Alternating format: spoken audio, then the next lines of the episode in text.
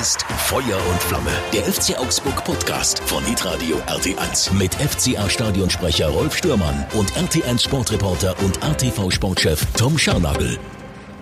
Ja, da fehlt ja jemand in unserem Opener. Max, wo bist du? Er ist nicht da. Äh, ja, also ich war gerade in der Badewanne äh, und bin ertrunken. Nein, natürlich Mein nicht. Lader. Max ist nicht da. Ich glaube, das ist der erste Podcast, wo er nicht da ist. Ja, es sind äh, Äh, Irgendwann ist immer das erste Mal. komische Zeiten. Ja, also, ähm, herzlich willkommen, liebe Podcast-Abonnenten zu Feuer und Flamme, dem FC Augsburg Podcast. Ja, wir wissen, es gibt im Moment eigentlich ganz was anderes, was man besprechen müsste, aber trotzdem wollen wir euch natürlich auch ähm, sagen, was wir vom, meiner Meinung nach, grandiosen 1 zu 1 gegen Dortmund halten. Tom, ähm, du hast das Spiel gesehen, kommentiert, ich weiß es gar nicht. Ich habe es gesehen. Du hast ich es hab's gesehen. Genau, ich war nicht, ich war nicht im Stadion. Ich habe Okay. mir nach dieser schrecklichen Woche mal eine Ja. Auszeit genommen und äh, am Wochenende ähm, Sonntag viel Zeit mit meiner Familie verbracht. Ja, es, es war auch im Stadion, ja, wie soll man das denn beschreiben? Du gehst dahin und die Leute wollen Fußball sehen, haben natürlich ihre Tickets schon länger gekauft. Ja, ähm, genau. Ähm, es war ja ausverkauft mit der Hälfte 15.330 und äh, dann ist auf einmal die Welt anders. Also man hat das schon gespürt. Also der, weißt du, das, das liegt dann so in der Luft. Du willst abschalten, du willst ein Fußballspiel sehen und ähm, ja, aber es geht nicht. Äh, es funktioniert nicht. Und äh, ja, der FC Augsburg hat ja auch reagiert. Ähm, Warmmacht-Trikots in Ukraine-Farben, dann die weißen Trikots. Äh, falls es jemand nicht mitbekommen hat, die Heimspieltrikots waren weiß, weil das auch die Friedensfarbe ist. Da war ein Ukraine-Logo drauf, ähm, beziehungsweise die Farben der Flagge und eine Friedenstaube mit dem Hashtag Friedensstadt Augsburg. Und dann haben wir auch noch eine Schweigeminute abgehalten. Das war also Insgesamt ein, ein würdiger Rahmen. ja, und es war sehr ruhig. Es war sehr ruhig. Ja, ja, viele Schweigeminuten gehabt, ähm, äh, leider, muss man ja immer sagen. Mhm. Aber da, boah, also das hat einen schon runtergezogen. Das ist einfach so.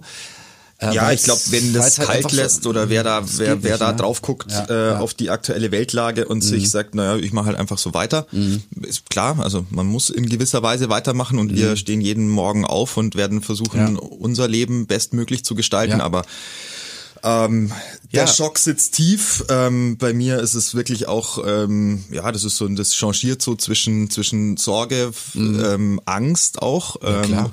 und Verzweiflung, wenn man auf all das guckt, äh, was in der Ukraine passiert und äh, wenn man aus einer Familie kommt, deren deren ähm, Vorfahren flüchten mussten, Ja, ja. dann hat man noch mal eine andere Sicht auf diese Dinge und deswegen mir geht es sehr nah. Ähm, insofern es ist Fußball natürlich komplette Nebensache, aber wir besprechen das, was was gestern passiert Ja, ist. das ging mir auch so. Ich habe mir gedacht, können wir jetzt da äh, ein normales Fußballspiel ähm, anschauen? Natürlich, die spielen ganz normal. Ähm, können wir als Zuschauer, äh, der ich ja auch bin, da ganz normal rangehen oder denken, was machen wir hier denn eigentlich, während hier nicht 1400 Kilometer entfernt äh, Krieg ist? Aber du hast recht, man muss sich vielleicht auch im Kopf kurz frei machen und ähm, Sachen machen, die man auch gerne machen möchte, äh, heißt ja nicht, dass man alle anderen Sachen vergisst. Ganz im Gegenteil, das Spiel war ja eben auch ähm, im Der Rahmenprogramm. Hatte, hatte einen würdigen Rahmen, genau, und das, Und das ist ja auch okay so, ja, finde ich auch. Genau. Ähm, dann kommen wir doch jetzt man muss einfach. dem, dem FC Augsburg an, an dem Punkt wirklich nochmal ein großes Kompliment machen, Ja. weil ich finde auch die Symbolik, äh, die, Genau. da, die da auch in kurzer Zeit, also man muss das ja alles auch logistisch unter, Richtig. unter, ähm, unter den gegebenen Umständen bewerkstelligen. Mhm. Ähm, das war eine klasse Geschichte und ähm, dass dann in der Halbzeitpause ähm, dann entsprechend auch ähm, Friedens, Friedens- Songs äh, kamen, Friedenssongs, ja. ja. Kam äh, vorher auch kamen schon übrigens, ja. Ähm, war- Genau, aber genau fand richtig, ich, ja. es sind natürlich einfach dann so, das ist ja, mein Gott, am Ende sind es halt dann von außen auch immer nur Symbole, weil ähm, gegen, gegen Krieg und gegen, gegen menschenunwürdigste äh, Zustände äh, wissen wir alle, hilft keine Gewalt, sondern hilft, Ja. hilft nur ähm, das Bestreben nach Frieden und, und gegenseitige Unterstützung. Und insofern war das, ähm, war das, Mhm. ja, war das gut. Und äh, es gibt ja dann viele Leute, die sagen, ja, was bringt es denen, wenn da irgendwie, äh, wenn ihr bei Facebook eure Farben reintut und so weiter. Da habe ich einen ganz, ganz tollen Spruch gelesen. Ähm, ja, sein Profilbild in Sachen Social Media zu ändern, hilft nicht den Betroffenen und beendet nicht den Krieg. Nur noch weniger nützlich ist es, solche Solidaritätsbekundungen von Menschen, die ohnehin kaum wirklich was tun können, unnötig deswegen schlecht zu reden. Damit lassen wir es jetzt einfach sein und reden über das Spiel. Ich habe es gerade schon gesagt, ich fand es ein großartiges 1 zu 1. Fakt 1 ist natürlich der BVB nicht in Vollbesetzung. Ist Ja. so. Mein Gott, passiert. Passiert, äh, macht natürlich in, in Sachen BVB schon einen Unterschied, wenn Reus und Haaland, Akanji, glaube ich, Deutlich, da. hast du gesehen. Obwohl ich dann Fakt 2 immer wieder sage, dass wir gegen BVB zu Hause immer gut ausgeschaut haben. Auch gewonnen haben. Und äh, die Jungs haben das Unentschieden mehr als verdient. Ja, in der zweiten Halbzeit. Ja. Erste Halbzeit würde ich sagen, kann kann die ganze Geschichte für für Dortmund schon ein bisschen äh, klarer laufen und ähm, da war der FC Augsburg nicht so mutig, nicht so im Spiel, wie ich gedacht hätte, dass es äh, dass es kommen würde. Zweite Halbzeit mit den Wechseln ähm, war das dann eine, eine andere Mannschaft und war auch eine andere Intensität äh, in dieser Partie. Und auch da war ich gestern wirklich, ich, weiß nicht, ich bin in, ich bin in einer labilen äh, emotionalen Verfassung. Ja, wirklich. Ja, das ja. ist einfach, mich, mich machen bestimmte Dinge dann in solchen Phasen machen sie mich äh, oder fassen sie mich mehr an als als Ja. als normalerweise. So und ähm, ja, man muss jetzt den Spieler Marian Pongracic jetzt nicht super geil finden und man Mhm. muss ihn auch nicht toll äh, äh, finden als gegnerische Fans und sowas. Aber ja, gut. Ich er hatte hat, das er hat einmal den, den, den, den, Raphael angeschubst. Genau, oder es war so was ein war bisschen, denn da? ja, genau? war halt ein bisschen Emotion im Ja, Spiel und sowas. ja. Das ist alles äh, gehört da zum Fußball auch mit dazu. Dann, dann pfeift man den halt aus. Mhm. Ähm, und das hat aber dazu geführt, dass ich, dass die Emotionalität im Stadion deutlich höher wurde und dass Jo. das der Mannschaft sehr geholfen hat, Richtig. weil der Support der der aktiven Fanszene weiterhin nicht vorhanden war. Mhm. Also in der ersten Halbzeit wurde kein Support angestimmt. Angestimmt, das hast du gemerkt im Stadion. Es war eine Stimmung, die einfach nicht einem Bundesligaspiel würdig ist und und Mhm. so ein Spiel gegen gegen Dortmund, ne, 15.000 sind dann doch im Stadion. Da denkst du dir, du müsstest es ja gemeinsam lösen. Und das war in der ersten Halbzeit zu wenig. In der zweiten Halbzeit dann wiederum hat sich das an, an Pongracic so hochgezogen. Also an, an, diesem, an dieser Figur auf dem Platz hat man dann so gemerkt, der wird dann nur ausgepfiffen und der wird ausdauernd gepfiffen. Also Ja. in dem Moment, wo der am Ball war. Und der hatte ja dann schon auch Lust, den mal so 10, 15 Sekunden zu halten. Da wurde es dann ein bisschen eng, glaube ich, in, in, in mancher, Aber äh, in er mancher wurde, Brust. er wurde auch zu, zu Fehlern gezwungen. ich habe das genau. Gefühl gehabt, das Ja, war schon, also, das ist jetzt eh kein kein Überverteidiger, Ja, also aber den, trotzdem, da ja, darf man eh mal ein bisschen mehr draufgehen, aber äh, grundlegend war das natürlich so diese ja, diese Abneigung, äh, die sich entwickelt hat im Mhm. Stadion gegen Marian Pongracic, die hat dazu geführt, dass der FC Augsburg emotionalisierter äh, wurde Mhm. ähm, und dass es dann in der zweiten Halbzeit einfach eine höhere, ähm, ja, nochmal eine höhere Griffigkeit war. Also es Ja. war nochmal diese, diesen halben Meter mehr dran am Mann und das hast du gemerkt und so ist es eins zu eins gefallen, weil halt eben Carlos Grueso diesen, diesen Ballgewinn im Zentrum hat mit einer fantastischen Grätsche, super Timing ähm, und dann geht's nach vorne. Dann siehst du ja auch, was diese Mannschaft dann doch auch im Training offenbar eingeübt hat, nämlich wenn da auf der linken Außenbahn Ruben Vargas den Ball hat, egal wo er ihn hat, ob er ihn am 16er Eck hat oder schon ein bisschen weiter, der Außenverteidiger, also Jago, hinterläuft, um diese Option zu bieten, nochmal die Flanke reinzuspielen. Und genauso ist dieses Tor gefallen. Also das war super und ähm, auch soweit hoch verdient. Ich habe äh, im Vorfeld des Spiels ähm, den Kollegen der Ruhrnachrichten in, in, ähm, in, in Dortmund Ja. ähm, die, die fragen mich immer an und, und, und sagen zu mir, ob ich denn so den Gegner einschätzen Ja. könnte, also ihren Gegner, den FC Augsburg. Ja. dann. Und dann habe ich das gemacht und, und äh, habe die gefragt, ja, wie, wie geht ihr es denn an? Und dann habe ich gesagt, ich bin sehr gespannt, wie dieses Spiel taktisch angegangen wird, weil ich glaube, dass Markus Weinziel zur Dreierkette greifen wird. und solltest recht Und behalten. einmal, Und wie? einmal Und im wie? Leben habe ich dann Ja. tatsächlich recht behalten. Ja. Ähm, Also die Aufstellung, das, das hat viele gewundert, verwundert vielleicht. Mich nicht. Dich nicht, aber ähm, man hat ja bei den letzten Spielen schon gesagt, warum sitzt Udokai auf der Bank? Warum ist Caligiuri auf einmal gar nicht mehr da? Dann kam er in die Startelf, ähm, Petersen auch in die Startelf als offensiver links vorne ähm, oder im Mittelfeld, sagen wir mal so. Ja. Und äh, Meier hat man geschont nach seiner Corona-Infektion, Mhm. das hat man dann auch gemerkt, war dabei. Und Gregal und äh, Ruben und Pepi dann auch in der Startelf. Ich habe leider, leider, leider von ihm fast nichts gesehen von Pepi. Man achtet ja einfach ein bisschen mehr drauf. Was ja, ist klar, jetzt? das ist ein jetzt steht er- Offensivspieler, da- da soll's genau, ja hin. Jetzt steht er in der Startelf. Jetzt kann er mal zeigen, äh, was passiert. Klar bist du da vorne auch ziemlich abhängig, was, äh, was du an Bällen kriegst. Die Bälle, die er gekriegt hat, die wenigen, die hat er, m, fand ich, ganz gut verarbeitet. Einen schönen Pass hat er dann auch mal irgendwie äh, gespielt, aber ist dann äh, versandet sozusagen. Aber sonst wirklich sehr unauffällig, leider. Leider, der, leider. Aber in der ersten Halbzeit waren die Offensivbemühungen des FC Augsburg ja eh Das in stimmt. homöopathischen Dosen nur vorhanden. aber das, Also es aber ja das war eh doch auch wenig. okay, oder? Also ich habe Kann man schon so machen. Also ich deswegen, ich habe erwartet, dass Markus Weinzel diese Dreierkette wählt, um einfach diese Ja. defensive Stabilität nochmal zu erhöhen. Und auf den Außen Mhm. dir nochmal mehr Optionen zu geben. Und das hat ja schon ganz gut funktioniert, nur Ja. trotzdem war es in der ersten Halbzeit, sorry, ein blindes Gebolze von beiden Mannschaften. Es Ja. war kein gutes Fußballspiel. Nee, war's auch nicht. Und, und deswegen ist das, das, das, würde ich jetzt auch, ja, also kann ich nicht schönreden, das war nicht, war nicht, war nicht cool, sich das anzuschauen. Ähm, und ich habe auch mit Menschen gesprochen, die im Stadion waren und die Mhm. haben mir bestätigt, ja, es war auch im Stadion ein Kackspiel. Aber ist ja wurscht. Also ich, auch da geht's ja immer drum, in solchen Spielen geht's ja für den FC Augsburg drum, entweder ans Niveau von Dortmund ranzukommen, das ist sehr, sehr schwierig, oder Dortmund aufs eigene Niveau runterzuziehen. Und das ist halt nun mal, ja, aber das ist ja eine Ja. legitime Geschichte, Klar. ähm, dass wenn du als Tabellen 16. da kommst und gegen den Tabellen 2. spielst, dass du versuchst, die auf dein Niveau runterzuziehen, um sie da zu haben, dass du, dass sie Zweikämpfe führen müssen und dass sie Dinge tun müssen, die sie vielleicht nicht so gerne machen. Und das Mhm. ist ja genau so passiert dann in der zweiten Halbzeit. In der wie gesagt, in der ersten Halbzeit, und das war für, für Ricardo Pipi deswegen auch so ein sehr undankbares Spiel, würde ich sagen, weil nach vorne gar nichts ging. Und wenn du nur siehst, dass dir die Bälle, ich meine, der hat ja, hat ja das, das große Glück, dass ein wunderschöner Himmel war. Und da hat sie ja wirklich alles anschauen können, weil die Bälle ja nur drüber geflogen sind, hat sie ja nur, hat er nur in den Himmel gucken können. Ja, schwierig, Also ne? das Ja. war wirklich schwierig. Und ähm, ich, ich schätze ihn aufgrund seiner, ähm, seiner Anlagen so ein, dass er schon ein spielender Stürmer ist. Also der, der darf schon auch Bälle in Fuß bekommen, der darf sie auch verarbeiten, der darf sich auch vielleicht mal ein bisschen drehen, hat eine ganz gute Geschwindigkeit. Wir sehen halt noch keine Abschlüsse von ihm. Also Ja. Mhm. wir sehen noch nicht, wie ist die Abschlussqualität.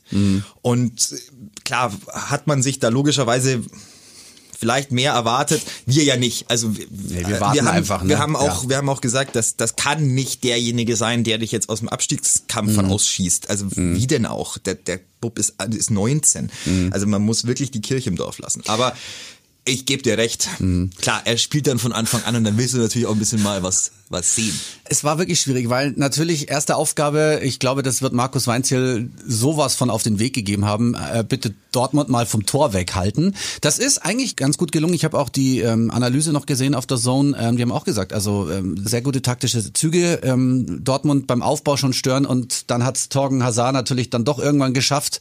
Das sind halt Tore, die passieren schon mal bei der Qualität, die Dortmund hat. Trotzdem darf's natürlich nicht fallen, das Tor.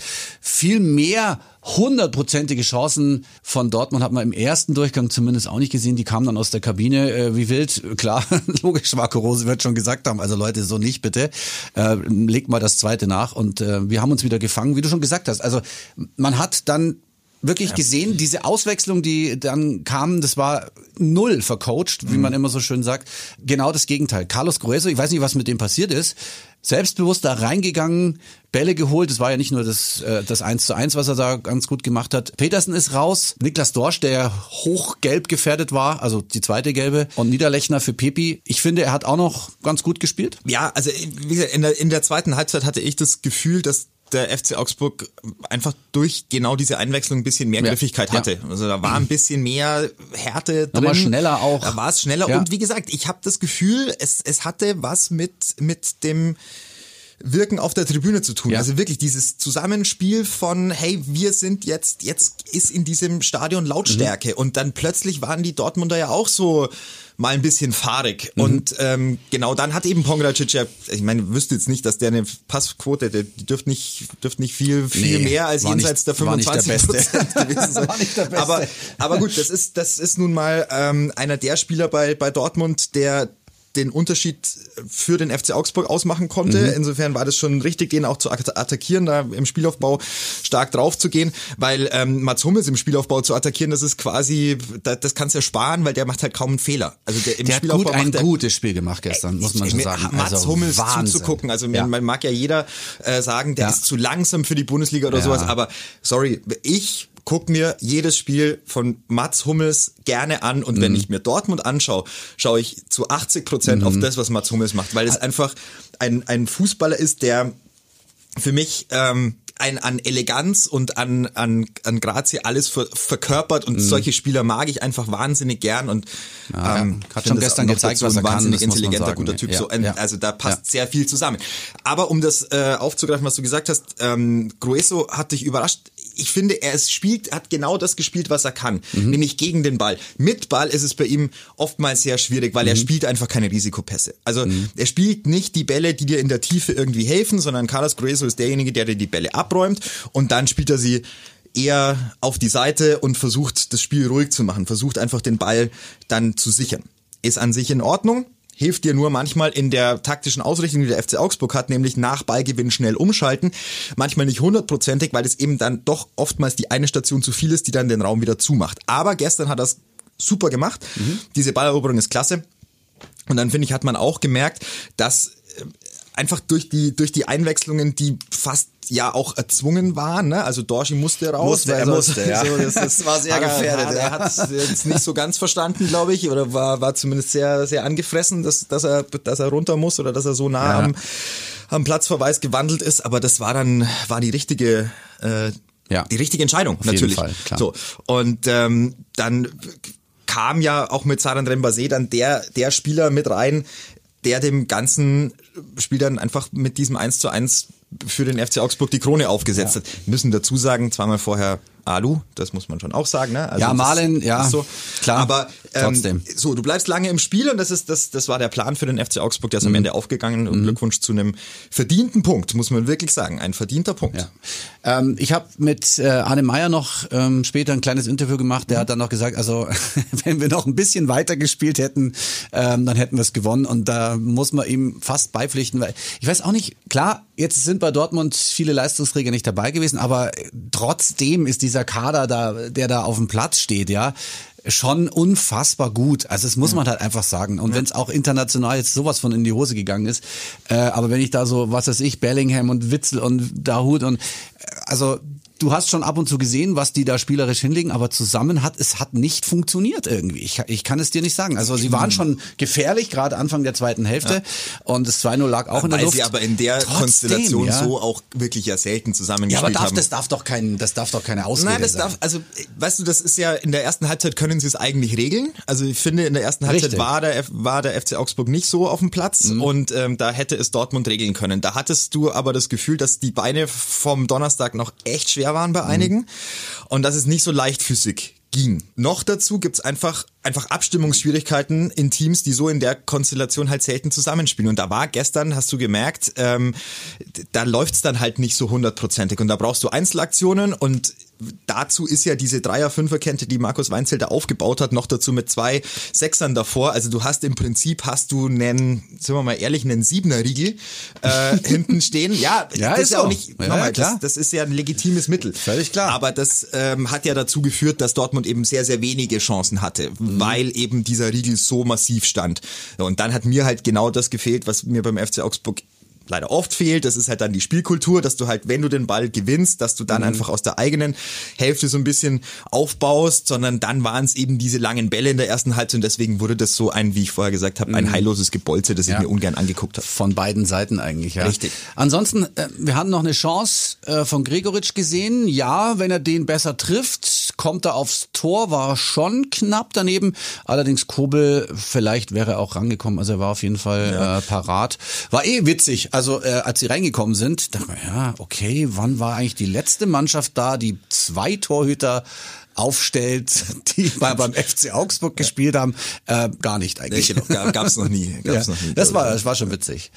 Ja, Also- und irgendwie auch zwei, zwei fand, sehr, sehr gute Vertreter, ne? Also mein Marvin Ja, Hitz eh ähm, charakterlich mal über alles haben. Ja, sicher. Ähm, und ähm, auch Kobel fand ich einfach schon beim FC Augsburg echt stark. Das Mhm. ist schon ein richtig guter Keeper. Und er war zu dem Zeitpunkt super jung. Er war 19, glaube Mhm. ich, als er hier war. In der Phase, in der Rückrunde geholt. Ähm, in der Phase, in der es überhaupt nicht lief für Mhm. die Mannschaft. Also das war ganz, ganz schwer für so einen jungen äh, Keeper, der damals von Hoffenheim ausgeliehen war. Ähm, da diese Leistung zu bringen, also Respekt. Und da hast du schon gesehen, der Kerl hat, hat mental alles drauf und ähm, zeigt jetzt, dass er sicherlich die kommende Nummer eins im Kasten der Schweizer Nationalmannschaft sein wird. Da, da kannst du fest davon Ja. ausgehen. Und ich glaube, dass er über, über Jahre ähm, in Dortmund die Nummer eins sein wird. Das ist ja auch schon der Hammer gewesen. Ne? Also Ja. ich meine, die hatten Birki, Birki, und, und Hitz genau. und dann kommt Kobel äh, und ist äh, safe die Nummer eins. Also das musst du dir auch Ja, jetzt von, mal von drei, von drei richtig guten Ja, Schweizer Torhütern ja. ist er dann noch der Beste, ne? Also Äh, das ist schon- schon- schon eine Nummer, ja. Schon äh,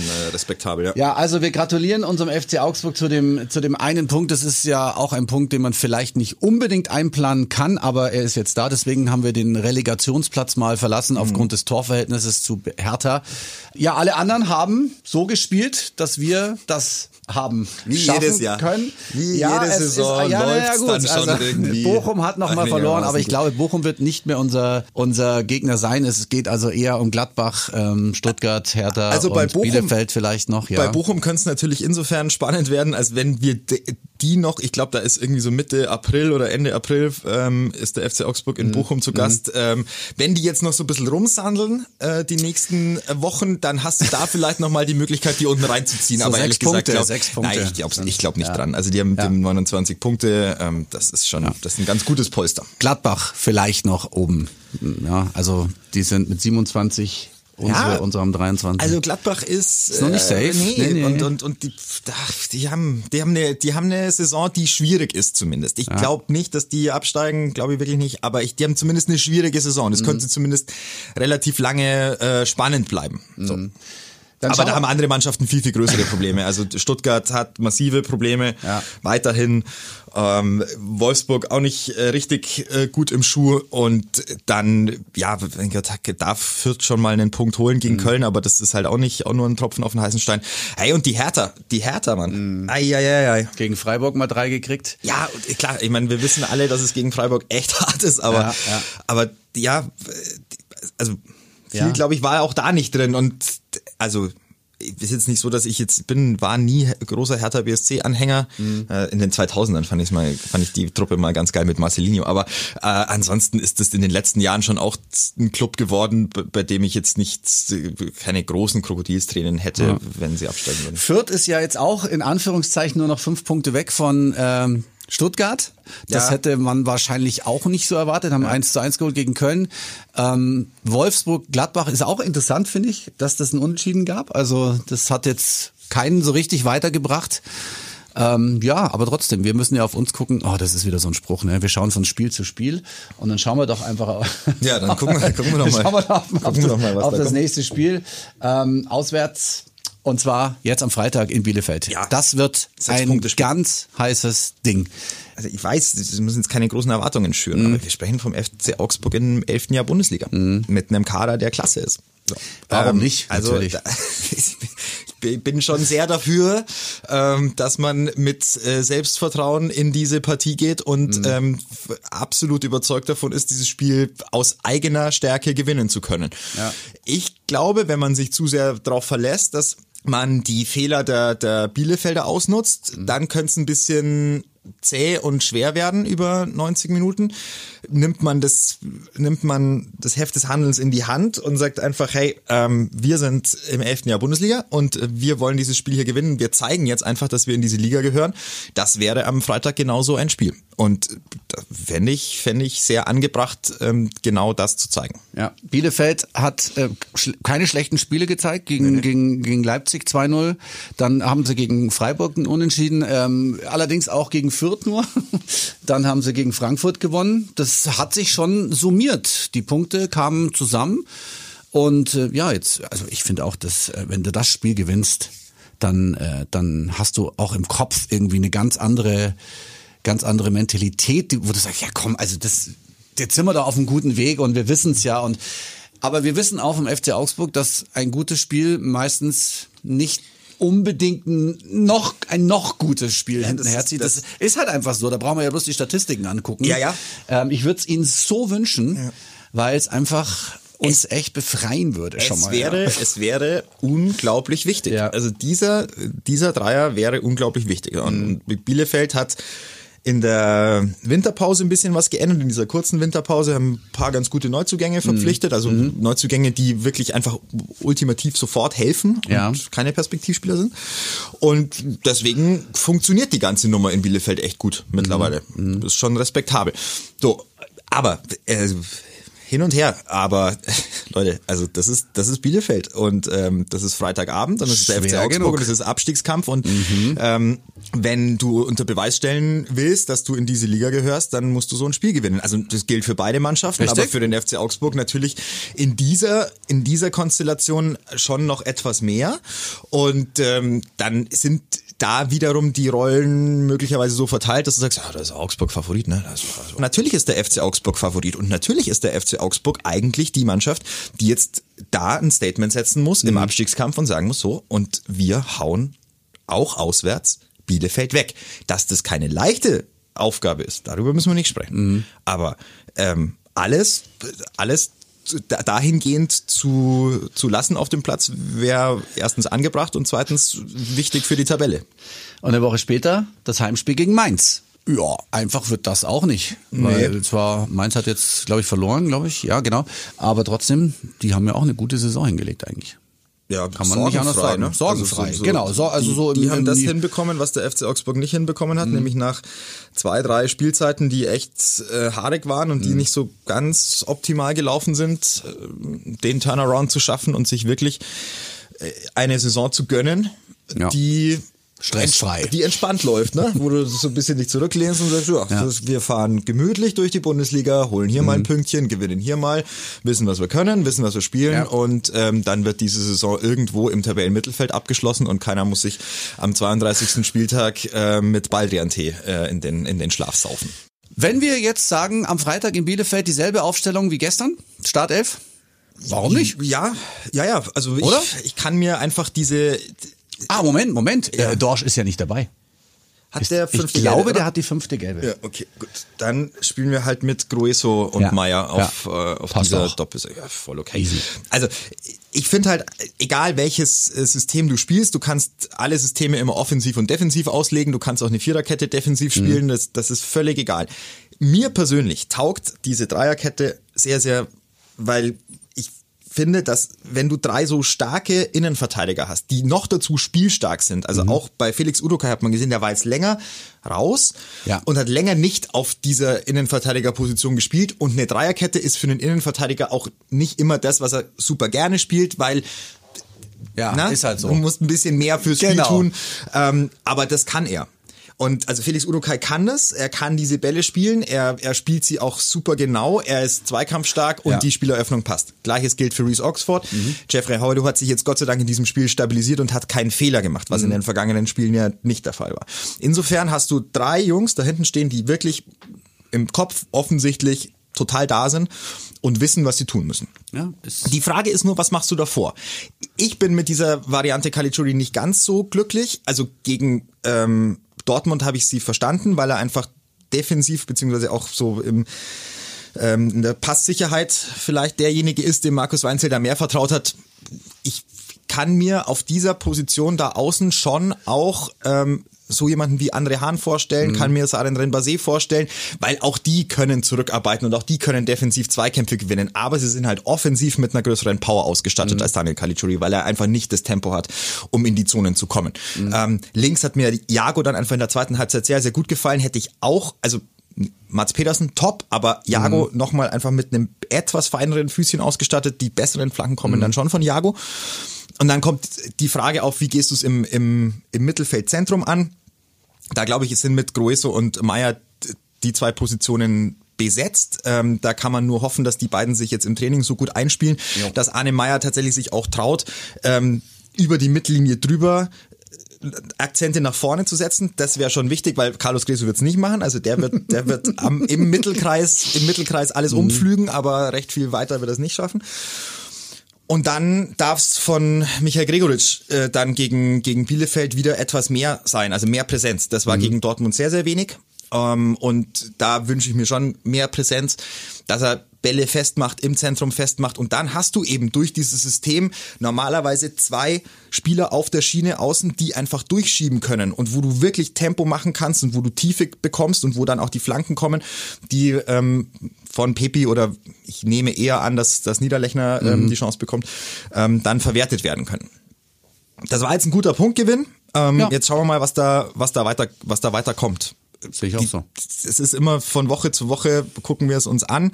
Meine Zuversicht ist jetzt auch nicht grenzenlos, sage ich da auch ganz offen. Also ich habe nicht vergessen, was in den vergangenen Mo äh, Wochen Das- und das Monaten vergisst passiert ist. niemand. Das ist ja auch aber, in Ordnung. Aber es ist halt jetzt wieder ein, ein, ein, ein positiver Push gewesen, Mhm. der jetzt ähm, hoffentlich dazu führt, dass die Mannschaft weitermacht. So ist es. Dann entlassen wir euch jetzt in diese Woche und äh, am Freitag schon das nächste Spiel. Es geht rucki zucki und hoffen einfach auf einen Dreier. Es ist einfach so. Feuer und Flamme. Der FC Augsburg Podcast von Hitradio RT1 mit FCA Stadionsprecher Rolf Stürmann und RT1 Sportreporter und ATV Sportchef Tom Scharnagel.